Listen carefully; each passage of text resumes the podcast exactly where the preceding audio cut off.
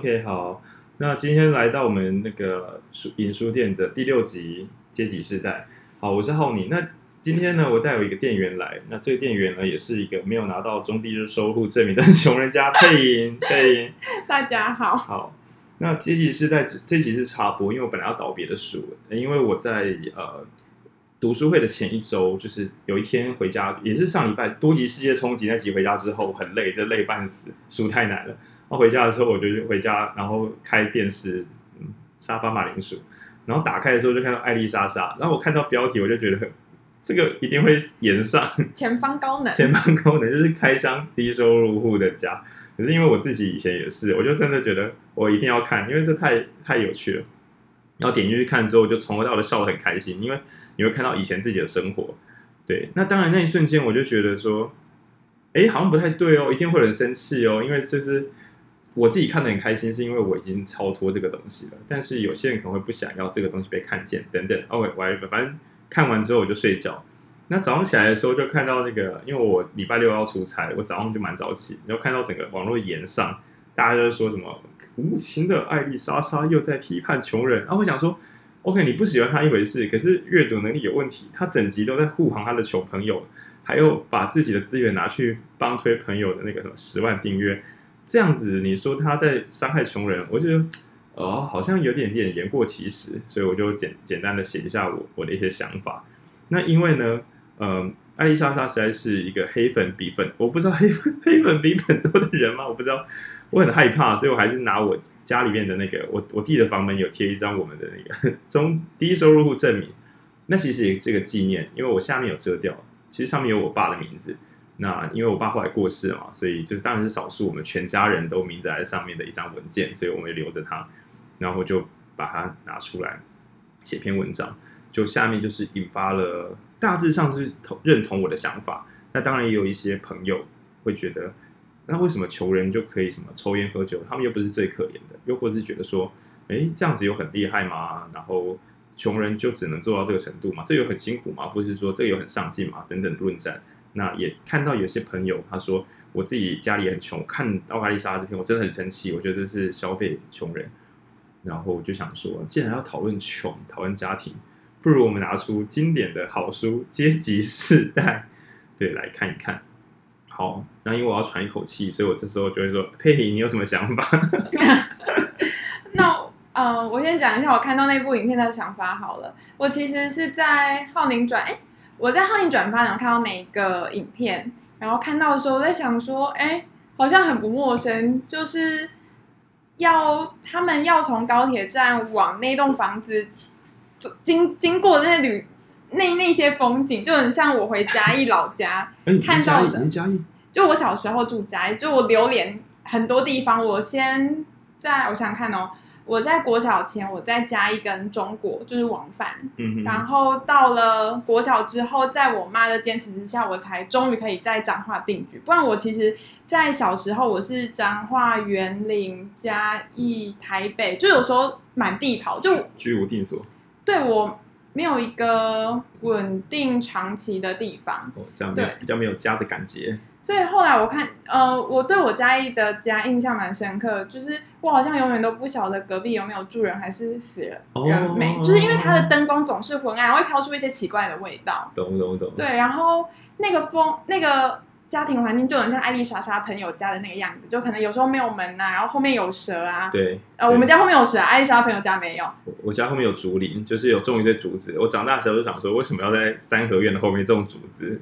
对，我们家有，然后看到的感觉是，嗯，艾丽莎，我我的感觉就是艾丽莎她待会一定会被骂，然后后来我就看到浩宁的那篇文章，对，那也有也可以想见，就是骂艾丽莎她的人可能会觉得她在中产阶级的凝视啊，你在凝视贫穷。那我在大学有修过相关的课，也确实会觉得，如果你是贫穷的孩子，如果读到那些理论，或许会得到一些宽慰，你会觉得。你好像有理由去说服自己，你的贫穷是有道理的。对对对对，对，那是一种宽心的感觉。可是当有人拿这套理论来跟你讲你的贫穷不是贫穷的时候，你心里还是会不免受伤。就你安慰自己是是 OK 的。可是当别人拿这套理论来去检视你的时候，你会觉得自己是不够格成为贫穷，或者是到底发生什么事情？对，我觉得很微妙，就是说，呃，脱贫的人会不会说你现在过得很好啊？然后有时候我们听就我听你在靠背这样，然后但有时候听到说啊，你真的过得很辛苦。那如果你状况不好，就会觉得那些靠背，就是不管人家讲什么，只要你状况不是最不是稳定态。他称赞你，你也生气气；然后他呃鼓励你、安慰你，你也会生气气。你会觉得，你会觉得每句好像是在看不起，就是我们这样。我以前的感觉。嗯、那在讲阶级世代之前，我会说，我在大学，我以前有个女朋友，然后她很喜欢我们中医系一个老师的课。那那堂课在讲就是什么风寒暑湿燥火，就是中医的一种病因病机。在讲湿气的时候，就有讲到嗯。捕鱼的人哦，鱼塭啦，就是养殖业者会穿着一种青蛙装下水，它可能就会导致有一种比病变。那老师其实他讲的是，也要这样说，同学们跟你讲哦，人台湾啊，其实有一种有的职业真的会这样子哦。可是那时候我干，我真的超级生气，我觉得这就是后来知道这是异化，我们被中产阶级的凝视，就是觉得三小那才不是你看到那样，就老师完全没有恶意，我只是觉得。他根本不知道那是什么，他以为他知道，但他并不知道。就是光是觉得被对方误以为知道了，我就大炸毛，然后跟我女朋友讲，我觉得他这样不行。然后我女朋友完全听不懂为什么老师都在关心这些人呢？为什么不行？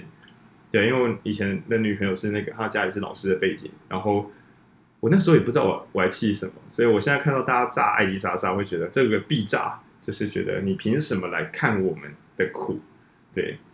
其实我其实我觉得有时候我们会在某一些时刻被一些可能一些话或者是一个眼神刺到，就是那也是很幽微。我们后来想想也不太确定我们为什么会觉得很难过，是被凝视吗？还是被不认为是？我我自己觉得主要是那种被当做是不一样的人，有个区分感这样。嗯、那两种，一个是。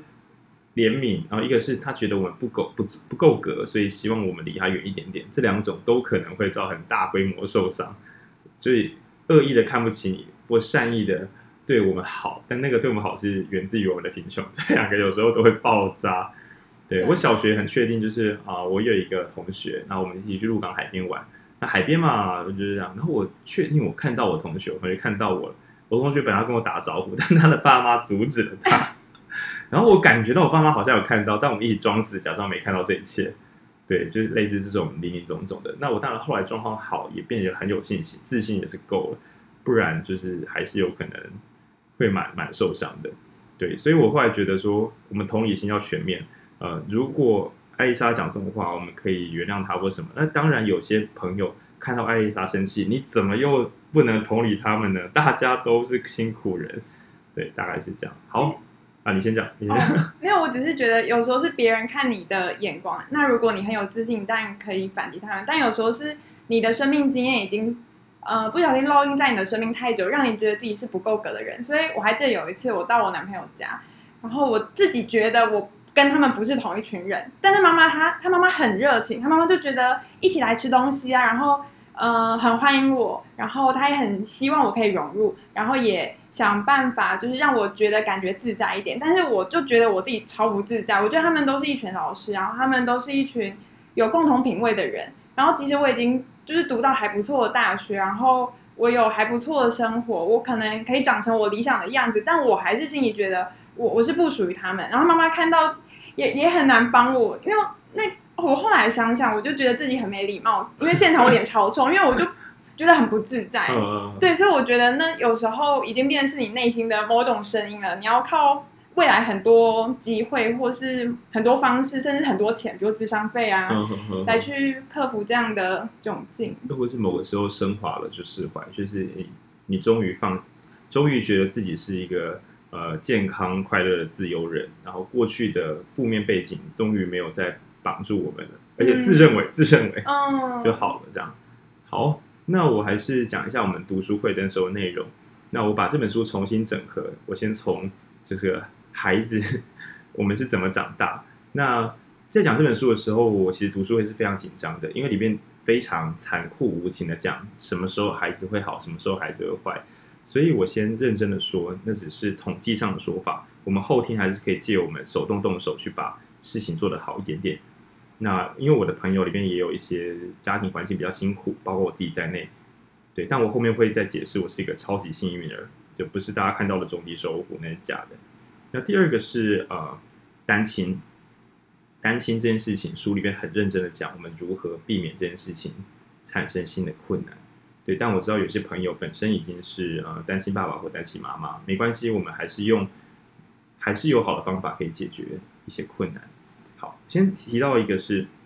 如何让你的孩子变聪明？这样变，变亲子天下。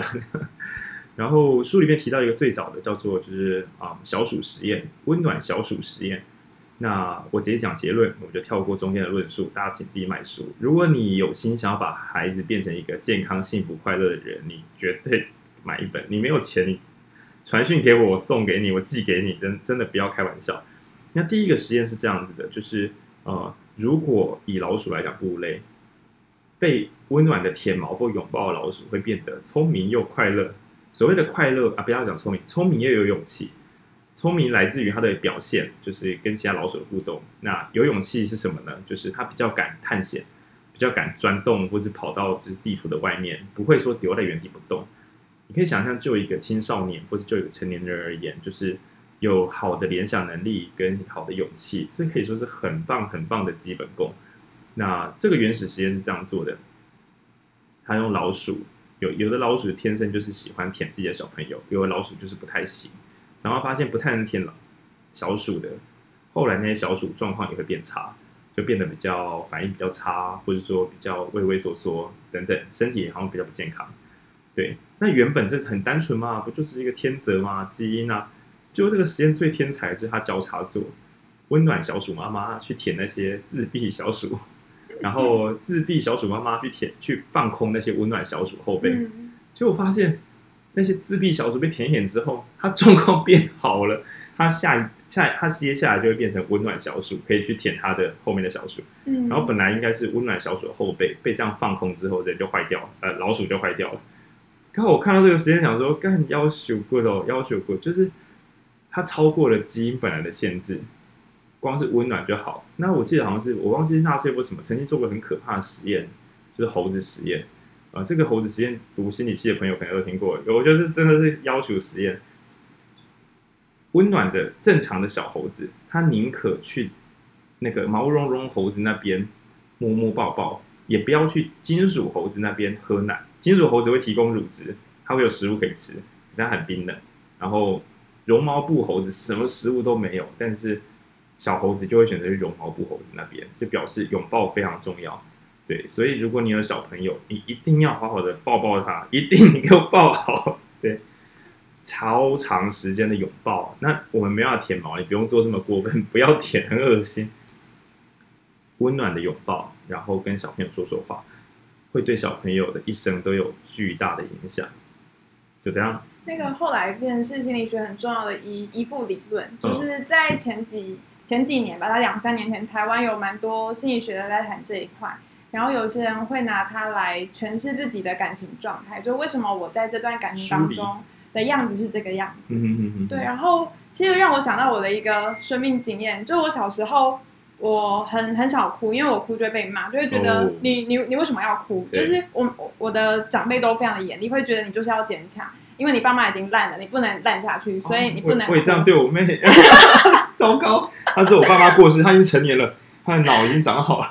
对，然后我心里知道，我的长辈们都是为我好，他希望我不要像我爸妈这样这么辛苦。嗯，对。然后我到了高中的时候，我比较压抑一点。那我后来有自，就是在呃某一些选择之下，我后来觉得我好像可以试试看基督教，就是我。就很，你看书里面也有提到教会，嗯、你可以讲。对，就是，嗯，我那时候就决定我要走进教会来学习什么是爱。嗯、就是我在我的刻板印象里面，基督教的教会是很欢迎陌生人，嗯，然后他很愿意学习。就是跟别人建立关系，然后即使好像充满罪孽的人都可以进去的一个场所。本本书也大力的提倡教会之美。我们自己没有受教会的赞助。总总之，刚好高中我认识了一个姐姐，她是基督徒，然后我就跟着她进了她的教会。然后在那段时间，我才知道哦，原来我是可以哭的，而且我知道怎么哭，因为在教会的我们讲敬拜，就是你在主日之前会有一段唱歌的时间，对，然后我才知道原来我在公众场合是可以这样子情感流露的表达自己，嗯、然后我学会哭，然后我也学会牵手，哦，对，就肢体接触，接触，然后学会拥抱。不然在之前我真的没有抱过我的任何人妈妈，其实是不温暖的小鼠，就是我妈也不会抱我啊，她没有舔你，更不会，差不多就是这个意思。哦，对对对，然后我爸其实有，可是我们已经太疏离了。然后我在教会的时候还发现，哦，原来爱可以是用这样的互动产生的。然后后来我也觉得，即使我离开教会，因为婚姻平权的关系，然后还有各种生命的议题，我还离开教会，但我。回顾来看，觉得那段时期的互动对我来讲，就是我现在学会怎么信任别人，或者怎么跟别人接触，都是很重要的基石。很良心。嗯，其实佩妮讲的跟书里面讲的有点像，就是教会曾经是美国的安定力量，但后来随着就是时代的变迁、网络的发达，还有一些议题的冲击，所以教会的能力也是越来越薄弱。嗯、那导致很多状况不好的年轻人，确实暂时找不到一个全面性的温暖的地方，尤其是。啊，阶级流动很大，因为教会不会故意说什么，我们教会不收穷人，没有这种东西啊。嗯、宗教通常都是跨阶级的，去让大家可以交流。那固然有些会有什么比较有钱的教会，但那不不意味着穷人不能来。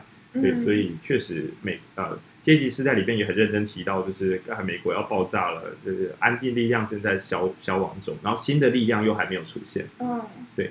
那要回馈配影的就是说，在讲温暖与爱这个东西的时候。呃，书上有提到，第一阶段是温暖与爱。然后，如果你你说我不要我的孩子成为温暖与爱的人，我希望我的孩子很聪明。OK，刚刚我们讲第一个是如何让你孩子成为一个呃温暖的、安心的人。那第二个是怎么变聪明？嗯、聪明的话，我从书里面截取到只有一招，就跟你的孩子瞎扯。就是小朋友在三岁之前的智慧量，决定他的大脑突触连接的强度。好，如果有医学专科的朋友，可以再看能不能够有更完整的解释。但大致上就是从统计上来看，经济状况比较差的家庭，有跟孩子的总讲话的总智慧量远远低于中高社经地位的朋友们。那两个原因，一个是时间，嗯，你想象你工作的累的要死了，就是时间也少，体力也不够。第二个是用语，呃，举例来讲，我今天在录 podcast，我今天读阶级时代，我今天接触很多各行各业的朋友，我的基础用语的总字库是很巨大的。但假设我今天做的是我小时候做家庭代工啊，我哪里需要学会什么新的字眼？我只要能够做这些工作，我用这些词汇就可以满足我的生活。导致我就算想跟我的小朋友真心的聊聊天，我也选不出字来。嗯，然后智慧的丰富导致孩子，你可以当做是呃刷机器，就是你用越复杂的字、越大量词汇刷它，它就越能够啊完成完整它的脑连接等等。好，我这边讲有点粗糙这样。总之。这个前期的聊天量几乎就是决定后期智力的最主要原因，所以我觉得这本书很棒，是它起于一个大悲观，就是阶级可能会越拉越远，但是它提供的都是一些有钱人怎么养小孩的妙招、小秘方。对，不是给他钱没有用啦，钱会转换成有用的资源。嗯，对，所以如果你准备要生养小孩的话，空出时间，尽可能跟孩子瞎聊。或是让孩子听 Park，不是开玩笑，总是让他觉得有语言的刺激是很重要的。对，那我另外一个灵感就是说，不用跟孩子，我忘记哪里看到了，就你没有必要跟孩子牙牙学语，什么蛋蛋啊，哥哥不不需要，你就直接跟他说，哎、欸，小朋友，你知道台湾的地缘政治跟经济，还有美国，太硬了。你然后小朋友就一脸困惑说，他的脑子就问号问号，说什么是 QE？对，他长大的时候就觉得，我很小的时候有个印象，智慧刺激量很大。对，那这有点半开玩笑，但我觉得，嗯，花时间跟小朋友做复杂语言的沟通，可能是一个便宜的方法。那当然这也是残忍的，因为，嗯，假设真的是双薪阶级的话，不太可能有这个完整的机会。比起不太需要出门赚钱的人的话，这个机会会少很多。那书这本是一个科学之书，所以它很残酷。很多人都说什么有双薪家庭赚很多钱，请保姆还不是没有带到小孩。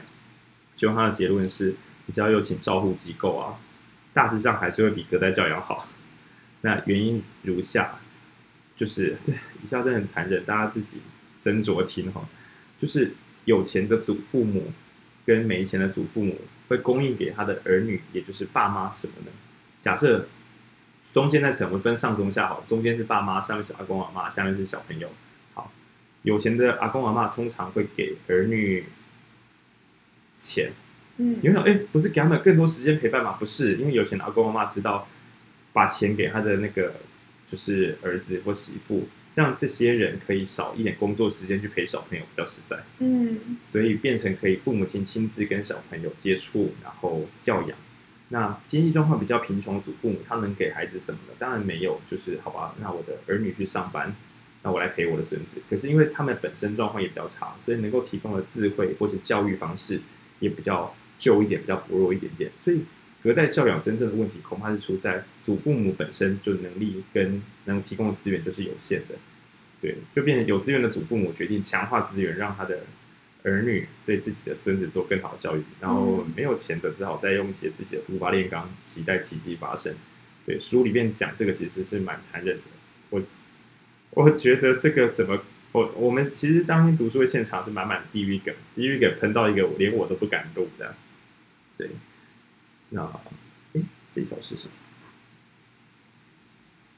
么？我能啊，我知道了，帮我把这个插上。这个吗？对，没有，我我现在录音到一半的时候，发现很炫炮的事情，就是我我的麦克风并没有通电，对，所以我刚刚觉得我声音没有很大，但是因为我讲到后面的是收得到，所以太厉害了，是力透纸背啊！哦，我觉得现在声音好听多了，难怪我觉得今天磁性点，很多听众朋友会笑出来，因为中间浩你回来了。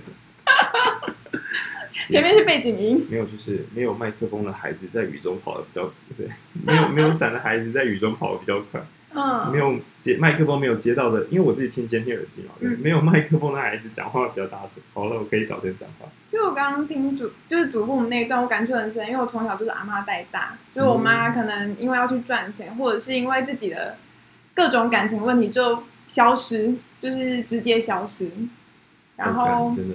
对对对，有有我很幸运的，因为我我妈真的陪我很久很久的时间。其实我后来回过来想，可能我妈也是不太知道怎么处理，她的选择就消失。但是我我觉得我算幸运的一点是，呃，我阿妈她她认识，就是她认识字，然后她就会控制，嗯、呃，认识字之外，她家里有一些书，然后再加上她。他不希望他家的电视坏掉，所以他会进，就他会规范我看电视的时间。什么意思？所以他是就是怕你把电视看坏了。对，就是他不是因为觉得看电视不好，他是因为第一个你眼睛会坏掉，第二电视会坏掉，所以他不希望我看这么久的电视，然后意外的、哦哦、意意外的帮我切出一些休闲时间，让让我去看就是家里一些旧的书，然后再加上我有一个阿姨，就是我妈的姐姐，然后她她让我开始知道阅读很重要。很很棒，对，所以就是我亲戚组合，对对，所以我从国小的时候有有时间或者有有对有时间就跑去大大书局，那时候园林的一间大的书局，然后就跑去看书，就看免费的书，就嗯，就就那时候就是你我就是想要看这本，所以我就会花三个小时把它读完，因为我知道我没有钱买，所以我就只能在那边把它看完，然后到现在有钱买书之后都不看，没有。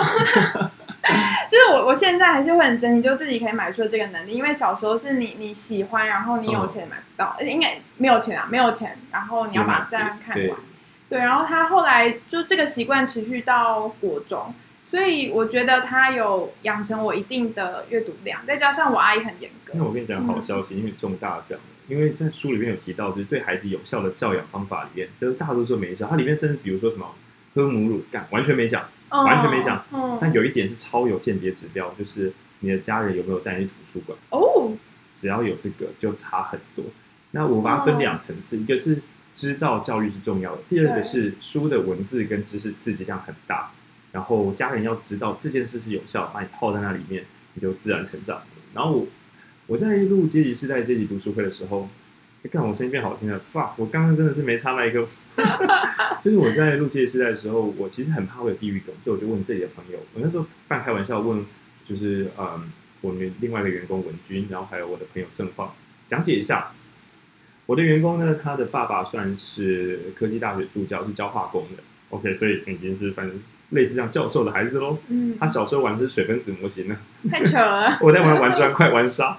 然后我另外朋友是郑晃，他家里是种田，但是他嗯现在自己自己开小型工厂做墨水。呃，就线性来看，应该是我的员工的家庭背景好，比我正晃，就是做墨水的好，然后又比我好。然后我就在想说，为什么我们三个可以当朋友？那因为书里面写图书馆很重要，我就问，我就先问说，哎，文君，你小时候有被送去图书馆吗？他说，哦，有啊。郑晃你的说有啊，然后我也有，我想丢了，也是这笔。嗯，送图书馆是一个高阶指标，恭喜你中大奖比起补习，嗯、送图书馆书局也可以。其实我阿姨真是功德无量，因为小时候我记得她什么都不送我，她就是说。呃，如果你表现的很好，或者是你考试考到一定的成，就是比如说考四百分满积分，我就送你什么莎士比亚的全集，就是很贵很贵的书。然后我是用成绩去换书，对吗？然后他到了，不是什么辛苦人，你会剥夺了。但我我觉得是因为我阿姨啊，就她刚好也没有孩子，所以她可以把陪伴的时间，然后也觉得自己妹妹工作很辛苦，然后人生也过得很辛苦，然后才愿意。对 对对对对对对对。所以我才说，在某种程度上面，我算是很幸运的人。嗯，还好被甜甜。对，所以呃，送小朋友图书馆这个很 old school 的行为，请大家还是要保持，不然你就给他电子书，什么都好啊。据说啦，我之前跟那个叶佩一下 Readmoo，就是我去那边聊天的时候，听说只要把电子阅读器给小朋友，小朋友阅读量会暴增，而且他们都不用教，不会像大人说哦，我不习惯电子阅读器，不会，小朋友拿起来开始开看，嗯，爆看。对，那我小时候当然也是鹿港有些诺贝尔书局，就是哦，现在当然也收掉了。那很多鹿港人怀念，我那时候也是没有钱，我都秉持着我要买书可以，我一定要看完才买。嗯，那现在呢，为了就是重拾旧梦，所以也是每周开读书会，不然都买一堆不看。哦，对我我上礼拜卖掉一本，就是什么存在呃百分之三与虚无，然后那个来的读者就是我，我就卖很便宜，他说怎么那么便宜？我说哦，这是我二零一五国际书展买到现在还没看的书，卖你半价就好。全新二手书，对，好。那关于啊，戒严时代里面有还要提到什么呢？就是千万不要乱骂孩子，你只要骂孩子，孩子的大脑就会坏掉。这是我化约后的讲法。那因为他我有个叫什么压力皮质醇，就是我们紧张肾上腺素那些。抱歉，我用一些比较不正规的讲法，快速聊过。总之，你让小朋友就是紧张的话，他就会呃慢慢的失失失去执行能力。这个执行能力这四个字呢是术语，好术语。我们把它翻译过来，就是我称它为快取记忆体。就比如说，呃，你闹钟响了，你就哦，闹钟响，把它按掉。不是，为什么闹钟要响？那执行能力好的人，闹钟响，他就会想，哦，我等一下要干嘛干嘛，而不是把它关掉。哎，所以我为什么要定闹钟？又或者说，在多工的时候，一件事接着一件事进展，然后骑完机车，钥匙拔掉，就是那种日常生活的连续性行为的时候，嗯，执行能力比较差的人，很容易连续性断线，或是看起来恐慌，或是遇到压力就整个人。像是被快要被车撞一样的那种吓傻的感觉。那这小时候，如果你乱骂孩子，孩子就慢慢变白痴。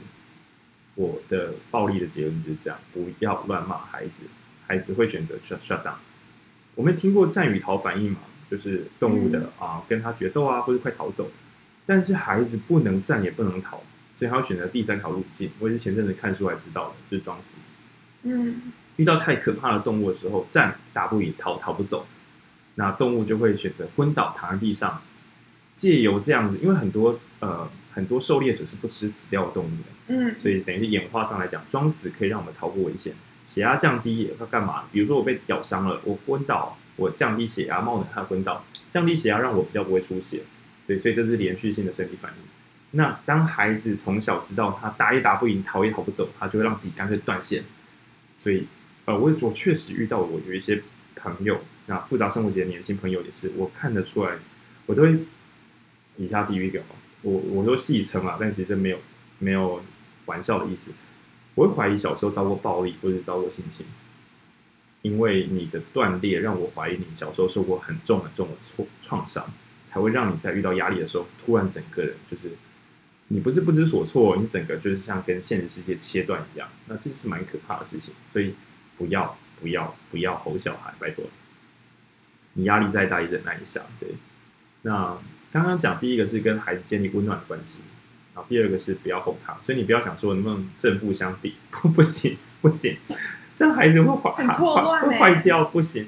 那第三个东西更可怕，你有听过什么爱的相反不是恨是什么？冷漠。Yeah，书上有提到说，有些爸妈觉得骂孩子不好，但是就不碰孩子。比如说孩子哭闹，有没有？大家在公共场合，孩子哭闹的时候，爸妈还是吃他的饼，不干嘛，假装没看到。嗯对，他没骂孩子，但是忽视孩子的话，会让孩子的啊，书上写说，软技能就是如果认知能力就是智商的话，非认知能力像是什么同理心啊、读空气啊、啊呃合作精神啊、信任啊这些抽象的东西，忽视孩子的反应，会让孩子的非认知能力一直下降。嗯，那更可怕的是，长远来讲，非认知能力决定这个人的，比如说婚姻啊，啊，或者说决定这个人的薪资，决定这个人的职位，因为合作能力、软性互动会是人最看重的能力，比一切都重要。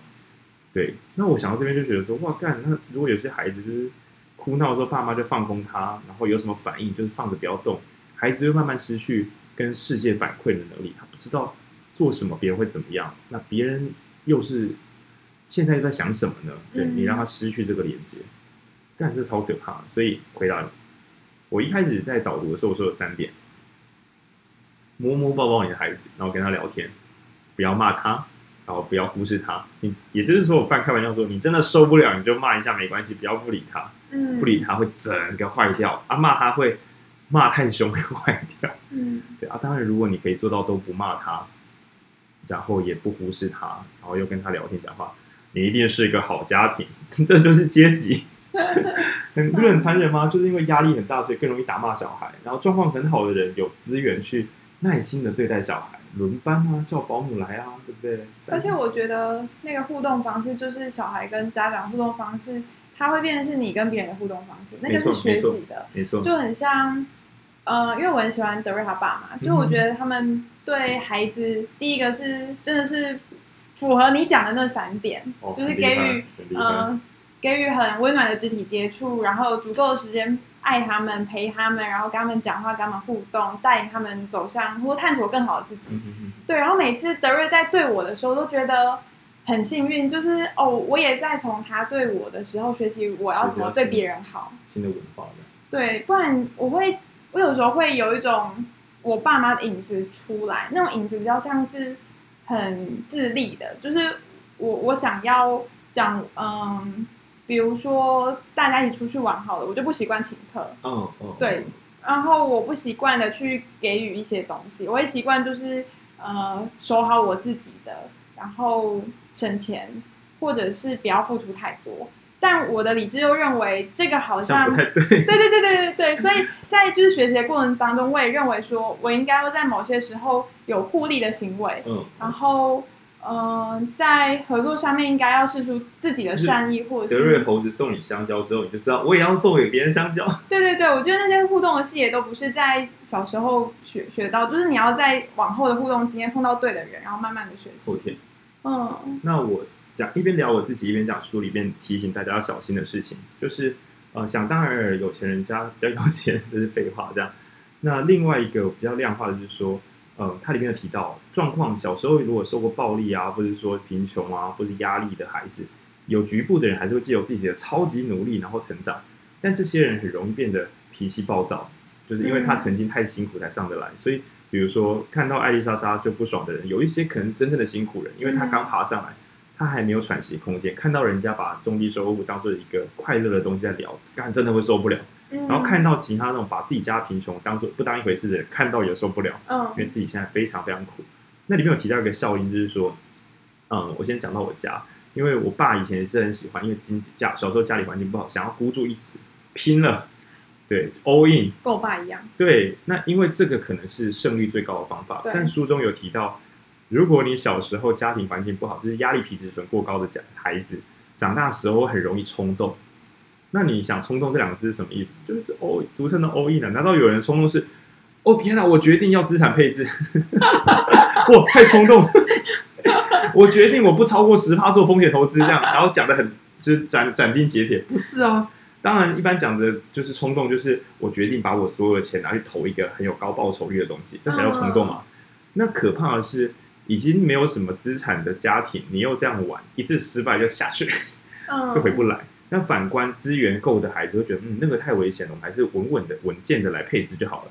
他又不出包，资源又很多，当然就会一路的往上滚，滚雪球往上滚这样。嗯、那反观就是我们这种呃小时候压力大的孩子，像我以前也是，我常会有一种，如果我没有什么考全校第一名，那就不太妙了。这种偏激的心态，其实，在正常的好的家庭是比较不会这样，会觉得考第一名很棒，但是没有考第一名，我家人还是爱我的，嗯，而不是有一种我如果没有这个，我就要家破人亡了的那种决斗感。我高中有这样的心态，会觉得我如果没有拿到一定的名次，我就是一个没有价值的人。差不多，就是我觉得他是我阿姨严厉教诲底下的反副作用。副作用对，就是我阿姨确实为我好，可是她她让我的价值观奠基在我的成绩跟我我的成就上面。对，所以让我在高中的时候，我觉得我蛮常断线的，就是太太难认同我自己，然后有时候就会。有更多负面的想法，因为如果你不认同自己，就可能会忽然变断线，哎，逃避跟自己接触。嗯，不过我爸的高风险投资行为让我变得更保守啊，就是因为我爸他那时候应该是当了保人，或是遇到了。哎、欸，他也是把信任用错地方的人，但关键应该都还是在金融风暴，然后一些错误的投资，然后还有想 all in 的心态，然后他就觉得不行，他就是生来要来当老板的，所以他就一再把钱投进去啊，然后卡债有的没的，所以就欠了九百多万。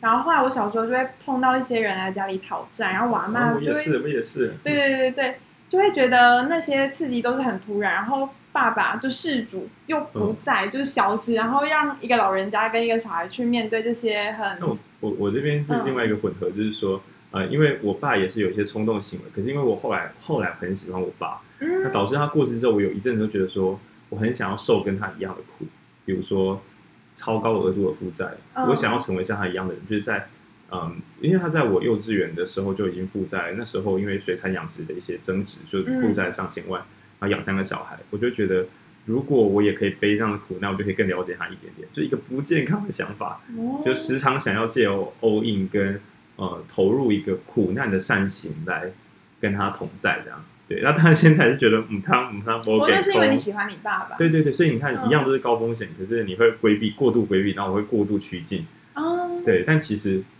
不应该是，不应该是这样。而且我反而，我到现在会觉得，我不要避免成为我爸，我应该去理解我爸之后，来找到我自己的模式。就我还是需要透过理解我爸的那个心态。所以我在去年他中，哎，去年前年他中风的时候，我就深度的访谈他小时候到底经历了什么。嗯，下次我们可以带器材去录，录一集的。哦，他很可以，他讲话很清楚，然后他讲话逻辑比我好很多很多。你讲话也很清楚，对，可以清楚的协同这样。因为我妈讲话很清楚，如果你讲话不清楚，你可以说因为家人咬字不清，这可能是真，这可能是真的。因为我爸他有时候讲电话会跟我讲说，我觉得你的逻辑很差，就是你讲话清楚一点、直接一点，不然你以后毕业没有人要用你。我就哦，没没关系了，现在也是有人用啊。因 为他不知道当代年轻人讲话有多不清楚。好，那再拉回这本书的话，就是它里面有提到，嗯，怎么样做会让脑子坏掉？怎么样做孩子变得健康快乐？那我想要再聊一个小小的支线，叫做一本另外的老书啦，《匮乏经济学》。那我会举个例子说，为什么穷人的判断力可以这么差？那我就说，想象一下，一边叫你算数学，然后一边跟你说，等一下那个门打开的时候有披萨送来。如果穿红色衣服的披萨人，披萨店员，你就跟他说你送错了。蓝色的话就收下来，绿色的话就给他一点五倍的钱。太忙了吧？对，没有。然后然后呢，等一下电话接下来，就我给你各式各样的蛋书。再跟你说好，那你算一个数学，我看你多会算。那穷人基本上就处在这样的状况。呃，干我我房子会不会下个月被就是就要搬走了？然后我的卡卡债可能还没有缴完。然后呢，我有一个债主可能还在就是在线等。啊，我有个工作机会，朋友推荐我去的，可是我现在工作要退退过去，还会有五天的空窗期。各式各样零零落落处理不完的大小事情，而且都是没弄完会变严重。我这边澄清一下哦。像我现在是另外一种忙，就我有很多各式各样的机会，我是在快乐的忙碌，基本上它不会让我恐慌，只会让我觉得忙归忙，但是蛮踏实的，我不害怕，我甚至可以说我不要了，对，谢谢你们这样赏识我，但我不要。但穷人的世界可没有让你什么我不要了，没有我不要，你必须都处理好，对，然后啊小朋友发烧了啊，明天我要加班，结果小朋友发烧，谁带他去看？这种奇形怪状的问题会使他必须找到一个舒压破口，嗯，就是健身跟慢跑。没有开玩笑，怎么可能？我今天 大多数都是换一个媒介，比如说抽烟跟喝酒，就是最大宗。对，那我曾经在，因为我爸以前常常就是我妈过世之后，他有一阵子都不喝酒，又过了一阵子之后开始喝，每天就是一瓶绍兴。他大概固定哦，晚上七八点就是客厅看电视，然后慢慢喝，慢慢喝绍兴酒，然后九点多就去睡觉，早上六点起床去开车送呃鳗鱼饲料或者什么的。然后等于是白天没有酒驾了，一整天回来之后又喝一瓶，嗯，然后一开始看想说，干冲啥小，就是有必要这样搞吗？但后来想说，他的工作机能是稳定的，而且我又一直要去学校上学，我有更好的方法吗？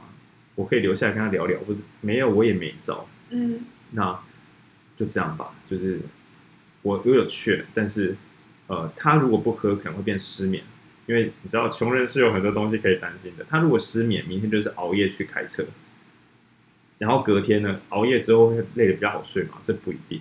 所以最后变成只是用一个伤身体的东西来稳定自己生活的每一天，大概是这样。那我更残忍的是，我在嗯。彰化基督教医院去见习的时候，然后那时候的肝胆肠胃科医师有说，穷人跟有钱人很多都会酗酒，就喝很多，嗯、但只有穷人家容易胃癌。嗯，那原因是因为有钱人不会干喝酒，还会吃东西，有一点油脂呢，基本上你的胃就比较不会直接泡酒精坏掉。就是贫穷可以直接 直接杀死你是是没有问题的。对，然后这样选择性就是穷人喝酒他。可能是为了求安眠，所以赶快喝可以赶快睡觉。他的时间拉得太短，所以也容易受损等等。啊，这本来就是不公平的东西。对，所以当知道这些东西之后，嗯，你要，我是我是低收入户，我都还会跟我爸就是大吼大叫说为什么要这样喝。那我就更能够理解说为什么有其他人会觉得说穷人都这么穷，为什么还不自爱？对，那因为他们没有资源自爱。对，但我又不能够去吼那些。骂穷人的人，因为这样大家要进入这个低端的自相残杀。嗯，对，因为真正状况很好的人，他可能也早就知道说啊，就是社会有他的困难。对，所以聊到后面也觉得说，我会开个玩笑说是贫穷的达克效应。嗯，最穷的人不知道自己穷，他过得很快乐。就像我们看到那个影片中的妈妈，嗯，有些人会生气说他在爽什么？他为什么不去努力的把自己过好？然后我觉得不要随便讲这种话。因为他在往前一两步，他就会看到好的世界。嗯、最大的痛苦从这里来，就是刚刚离开自己的快乐世界，就是达克效应的第一个无知之谷。嗯，对。然后我就觉得年轻时代很容易在无知之谷徘徊。嗯，也就是说，本来很贫穷，好好努力之后，不小心看到更前面厉害的人了，心情又冷了，又喝酒，又自己暴自己，又荡回来，回到很烂的世界之后，看大家很烂，觉得我要上进，然后再把自己荡上去，就大家又好厉害，再荡回来。嗯，对，所以如果你愿意去查一下达克效应这四个字，对，嗯，达是什么？达达的马蹄的达，克是克难的克，随便啊。那他基本上会告诉你，就是说，无知的人会以为自己什么都懂，然后懂一点东西的人会发现糟糕了，我真的什么都不懂。然后慢慢的爬过这个无知的幽谷，最后成为一个有自信、知道自己懂什么，也知道自己不懂什么的专家。我觉得财富跟快乐有一点像这个。超级穷的人是很很 很快乐，乐天知命这样。然后知道自己在社会底层的人，我说知道哦，不知道就算了。知道的人反而觉得我什么时候才可以变得自由、有财富啊？叭叭叭，那要花很多很多时间才会安心。因为比如说，就算你可能呃年收双薪家庭年收两百万了，可能还会觉得啊不安心啊，这个随时一个什么东西就会让我们下去。那这可能是什么？年收不到五十万的人很难想象，说年收两百的人是在靠腰什么？对，我会用这个来同理大家，就大家都很苦，大家都很苦，这样。对，就是刚刚讲喝酒，我突然想到胖也是一种哦，对，对，就是我小时候很可以体会，嗯，在大概国国国国中、高中的时候，我很胖，然后是因为我必须要借由吃东西来。来解除我的焦虑感，是，所以我那时候可以一个晚上就吃完一包吐司。因为我创业的朋友很多，胖的 胖的乱七八糟。对，而且再加上你的选择有限，然后你会选择可能热量最高就盐油糖脂肪大几个。对对对对对，第一个是焦虑嘛，第二是选择有限。然后直到现在，就是我状况比较好一点，然后我阿姨都还提醒我说：“哎，要记得吃健康一点。嗯”然后我现在也。就是经过很多的练习啦，可以比较跟焦虑共处。但回想起那段时间，还是觉得那种狂吃暴饮暴食的我很，呃，很可怕，但也很很难过。嗯，这边呢可以补充说明一个，就是健保的梗，就是呃，抽烟喝酒嚼槟榔吃很胖的人，当然不会觉得自己是最不容易啊。你都说啊，我就这样子，那你可以想说，这是第一最状况最差的人，他不骂自己。嗯状况最好的人，他书读太多，他知道说啊、呃，那些人都有社会性的困难，对，所以他之所以要肥胖，之所以要不注意健康饮食，实在是他有他的极限。但是中间那一群就会很愤怒，就会觉得说，为什么胖子，为什么喝酒的人浪费我们健保费？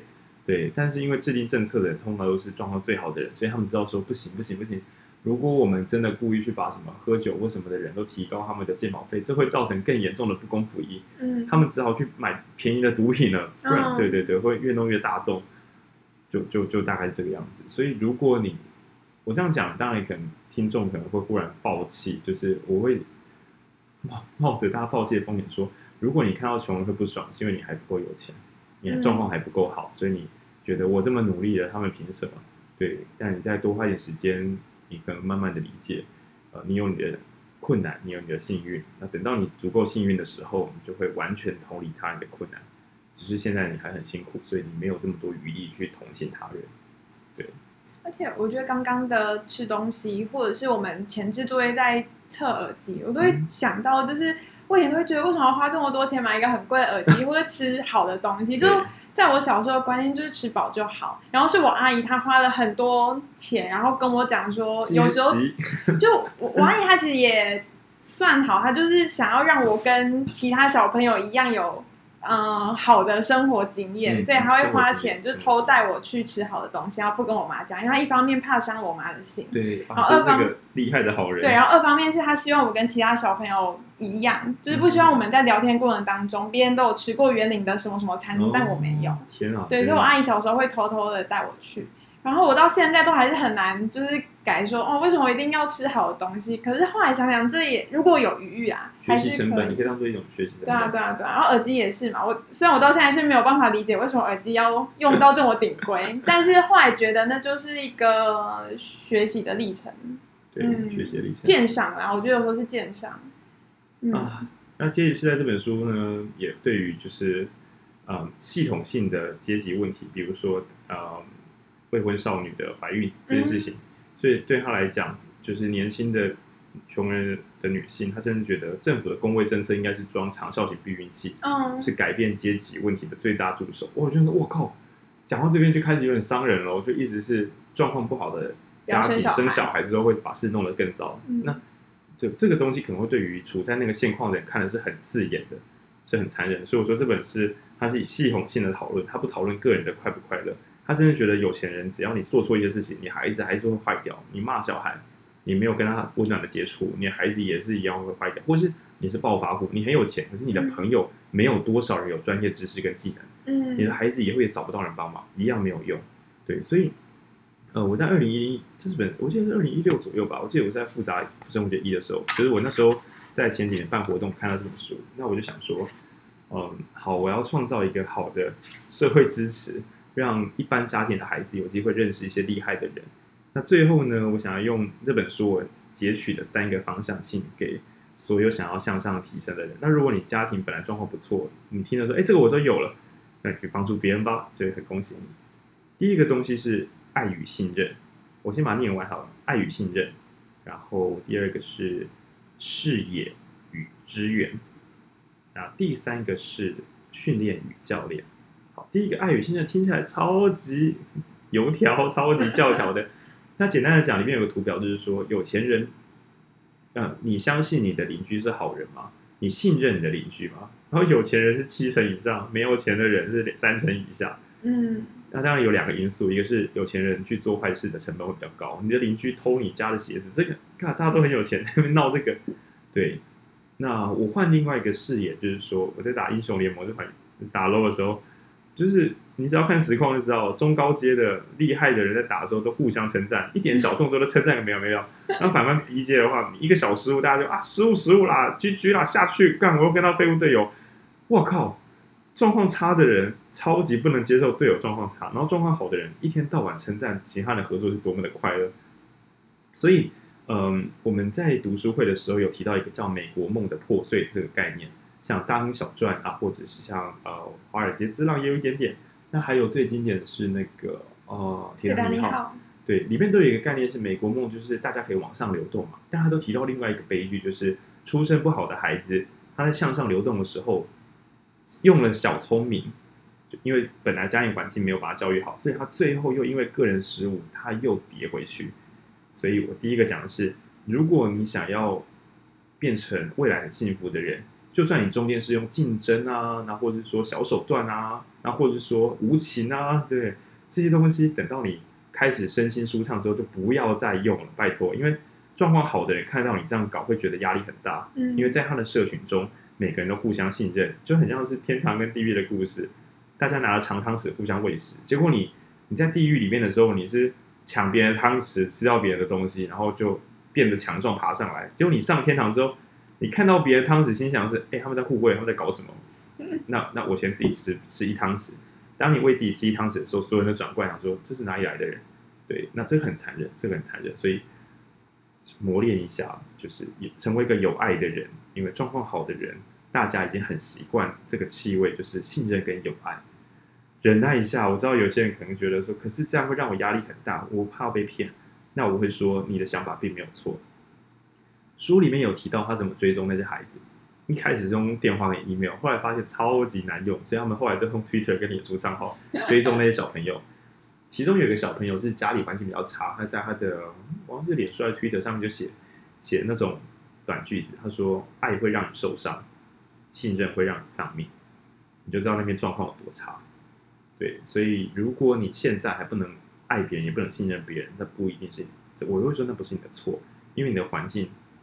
让你不放心去爱人或信任人。我只说，当你感觉你身边环境已经变化了，你身边的人都变得比以前更、更聪明、更善良的时候，你千万要用爱与信任进入这个新世界，对，不然，嗯，会产生后期的悲剧。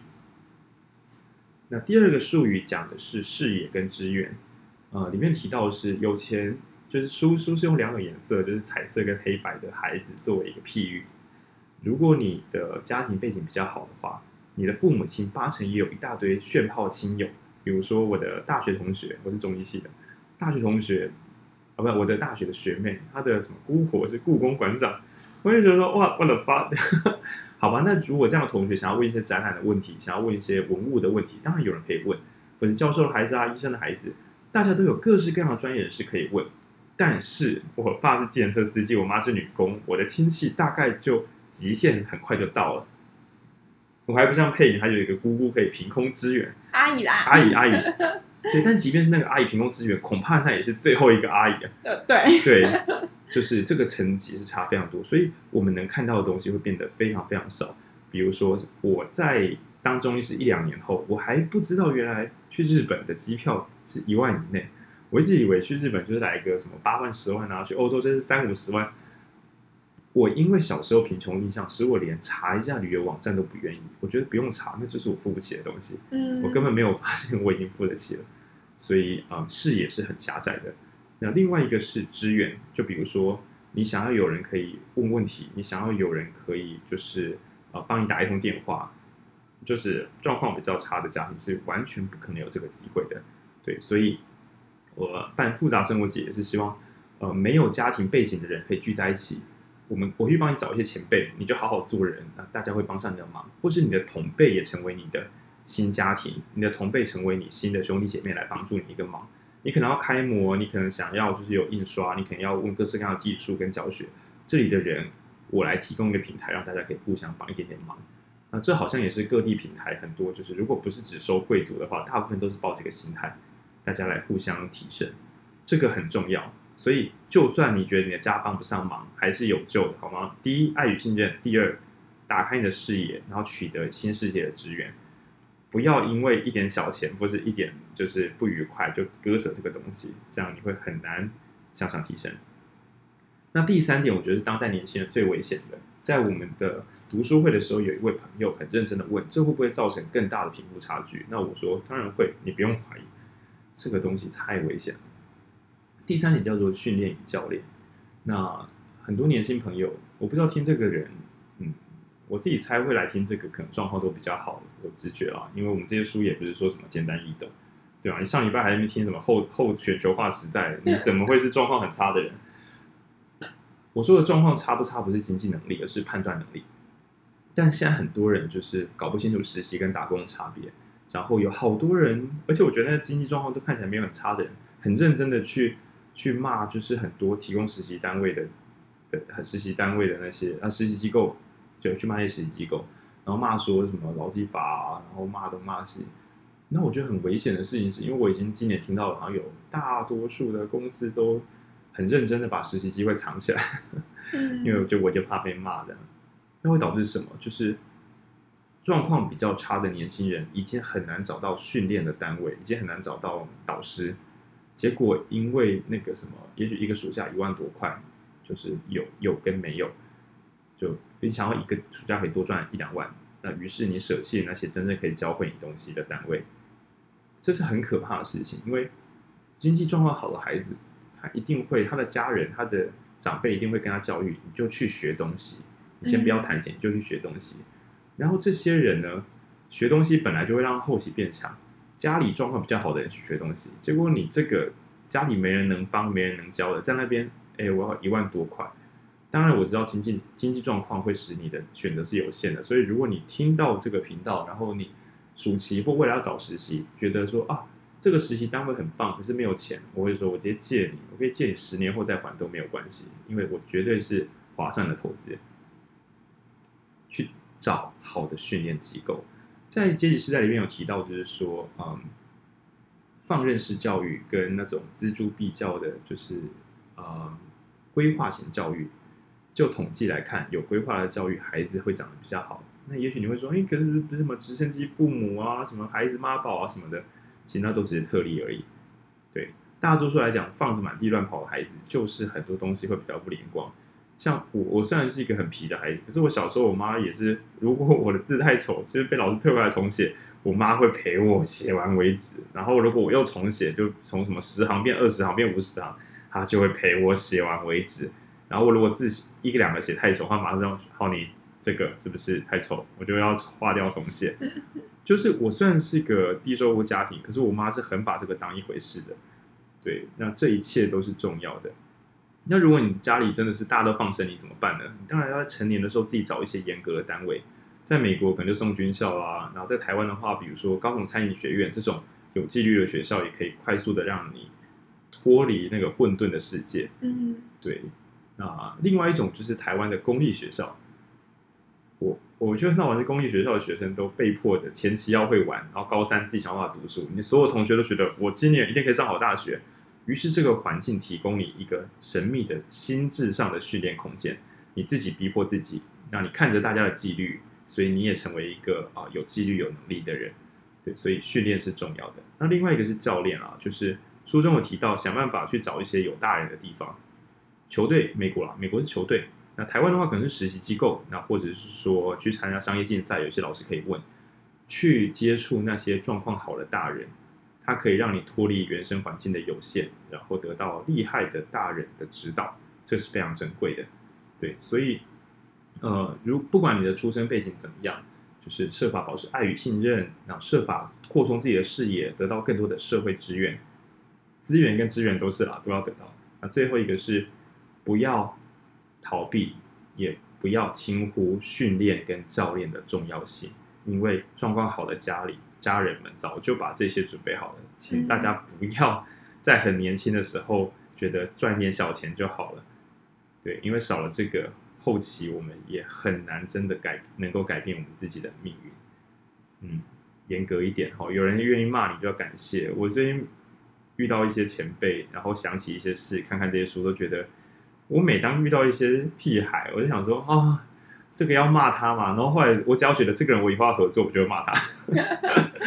因 为因为我骂他是他变得好，我以后可以一起合作。但如果这个我真的觉得太烦太烦了，我就跟他好声好气让他走。然后我就很感谢以前所有念我的前辈，他一定把我当一回一回事。对，大概这样，其实蛮沉重的，因为嗯，我还是会有很多就是小心翼翼的去多看书，确保我不会。让过去的生活环境再让我犯类似的错，对，嗯，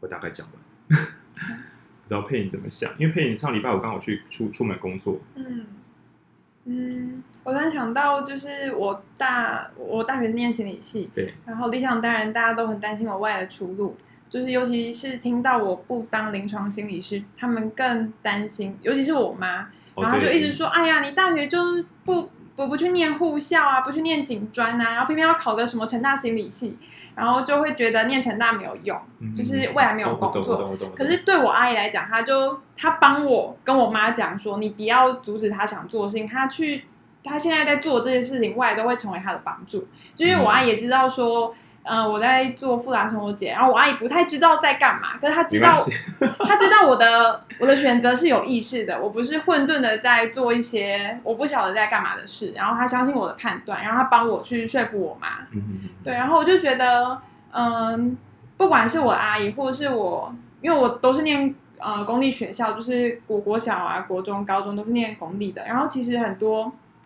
公立学校还有很不错的老师，那我都觉得他们成为我生命中很好的指引，牧羊人，就他们让我知道怎么面对自己的情绪，然后让我同理，嗯，就是他们打开我的眼界，然后知道什么是理想的样子，然后让我想象可能我不曾想象的东西，那我就觉得。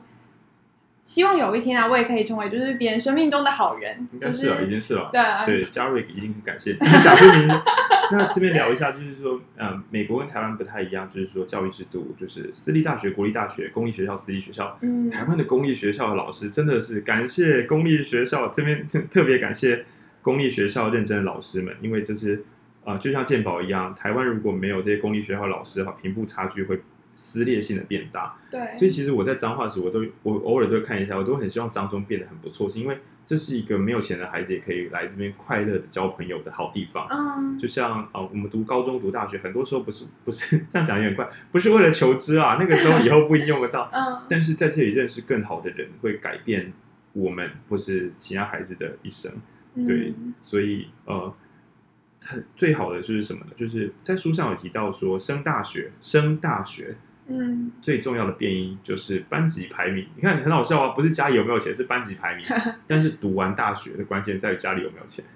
在美国，那台湾当然就不是这么一回事，已经很幸运了。然后台湾也没有治安问题，就不会说什么没事在家里被枪杀，不太容易。所以在这些问题比较薄弱的情况之下，台湾的阶级流动。的门槛还低一点点，就我们的压力比较少，然后我们的教育又被动性的让大家有机会可以呃互相认识，这是很重要的。那我有开玩笑说，公立学校老师很认真教，然后私立学校常常听到一些扭曲的怪异现象，这是不是为了阶级平衡呢？就是怎么缴了一百万去，结果没有把孩子带好？但我猜公立学校还是有很严，就是。相对的阶级，像是我国小的时候，我就有听说选班级这件事情。Oh. 比如说那班的人，他们班上的人几乎都是学校的老师或者是地方的议员。然后我到国中的时候也听过这样的班级的存在，但我不晓得为什么就不小心掉进那那个班级。Oh. 然后是我到国国中毕业的时候，我有个很好的朋友跟我讲说：“哎、欸，我我爸就是之前有看，就是那些学生的名册，然后被选进去的是有特别的注记。” Oh. 然后他说前十名班上前十五名里面只有你没有被注记，因为可能是真的是赛道不是成绩好人好啊，你说不定你阿姨没有没有没有我 我觉得单纯是幸运，然后那个环境让就那个老师是一个很好的班导，然后他很着重情感教育，比如人际互动，然后还有很很仔细的平衡，因为我们班上有就是全校最后几名的人跟全校前几名的人，他很仔细的去平衡。就是这两群人该怎么相处，怎么样互助，太强了。就是小型的社会，然后他是一个很很棒的导师。对，觉得嗯，单纯，我觉得我自己现在的样子也是因为我蛮幸运的。嗯，没错没错。对啊，唉，不然的话一定会很惨。毕竟，嗯，其实、啊、其实我小时候曾经有想过，我会不会嗯就这样死掉，然后没有人在意。就很小小的时候会想这些事情。然后到现在，有时候遇到家里的困难的时候，也会很想要就消失在这个世界上面。但你也不是真的会去自杀什么，就是单纯会有这个念头。可后来你又想到，其实，在现在有很多爱你的人，然后关心的人，然后又觉得好像，嗯，这个念头就没有这么强烈。然后补充讲一个关于叫社会安全网，因为，嗯，因为我爸妈过世之后，我也很担心说，啊，如果我自己怎么样了，我觉得我弟妹会不会就是就很无依无靠。那所以呢，我就保了意外险，就钱这一方面也有保护。可是我还是觉得怪怪的。那我读完阶级世代，我就知道说啊，状况好的人可以给他的后辈一个很大的社会安全网。嗯，所以我也要多认识一些。就是我会觉得，我借由我的努力让大家都彼此成为彼此的社会安全网。嗯，在我们出状况的时候，多一点人可以伸出援手，就变成一个超大型互助会。嗯、对，这也是我想做的，因为真的我们这种家庭环境很有限的人，一个闪失就下去了。嗯，我突然想到一个生命经验，就是。我小时候国中的时候，我那时候去投立新基金会的什么女儿奖的啊，就反正就是立立新基金会，它为女性设立了个别的奖项，然后比如说你是呃数理数数理天才奖，然后来颁给一些可能有数理能力的女性然后你是呃你要讲你要你要讲什么？哦好啊，总总之就是我话意外的得到那个什么勇气冒险奖，对，就是但是 那是什么意思？就呃，有些人是透过他可能环岛，然后我那时候是单纯的觉得我需要一个肯定，我去投，就单纯的。然后后来我才知道，原来大家都是可能一箱一箱的自传寄去，但我看错规则，我就寄了三呃四张纸，然后 我我就是写我大概遇到了什么事情，然后我怎么看待我现在的生命状态，生命状态。太强。然后后来我就意外得奖。那因为在他有口试，然后我就一个人上台北，那是我第一次一个人出远门。Oh. 对，然后我后来觉得，哎，自己好像真的还蛮厉害的。然后在口试的时候，那个立新基金会的执行长，他就是会后，就是他自己也听我的事情，就我讲到哭，他也听到哭。嗯。然后会有偷塞一个纸条说，如果未来有需要帮忙，就是比如情感的资情感的资源啊，或者是一些未来，总之有任何需要帮忙都可以联络他。然后所以那个经验让我觉得。呃，除了被肯定之外，我也意外的遇到好的大人，就是真的，可是你也超级主动，嗯、你也太主动了吧？呃，不过另外一个是得奖那天，大家就是所有获奖的人都有父母，嗯、但只有我就是空在那边。哦、我懂，我懂。然后我后来领完奖，一点都没有高兴的感觉，就是你会觉得我一个人上台北面试，然后从台北坐回来，然后我一个人去颁奖。然后一个人上台，然后一个人默默离开。然后我在台北街头，我太难过了，我就开始哭，然后就打给我在教会的姐姐。那时候我已经进教会，我就跟她讲说，我觉得我拿这个奖，应该是高高一。哦天啊！然后我那时候就觉得我太难过，我没有人可以跟我分享这个喜悦，然后没有人陪着我一起见证这个，我觉得我很勇敢的历程。我懂。对，然后我后来跟那个姐姐讲完，她就说：“嗯，没关系，我们一起祷告。”哎，这不是笑点，但是真的 也不错啦，也蛮温馨的啦。对啊，所以我我我觉得我一直都很记得那个奖，然后比如说遇到的大人啊，然后还有别人都寄一箱，我是寄四张纸。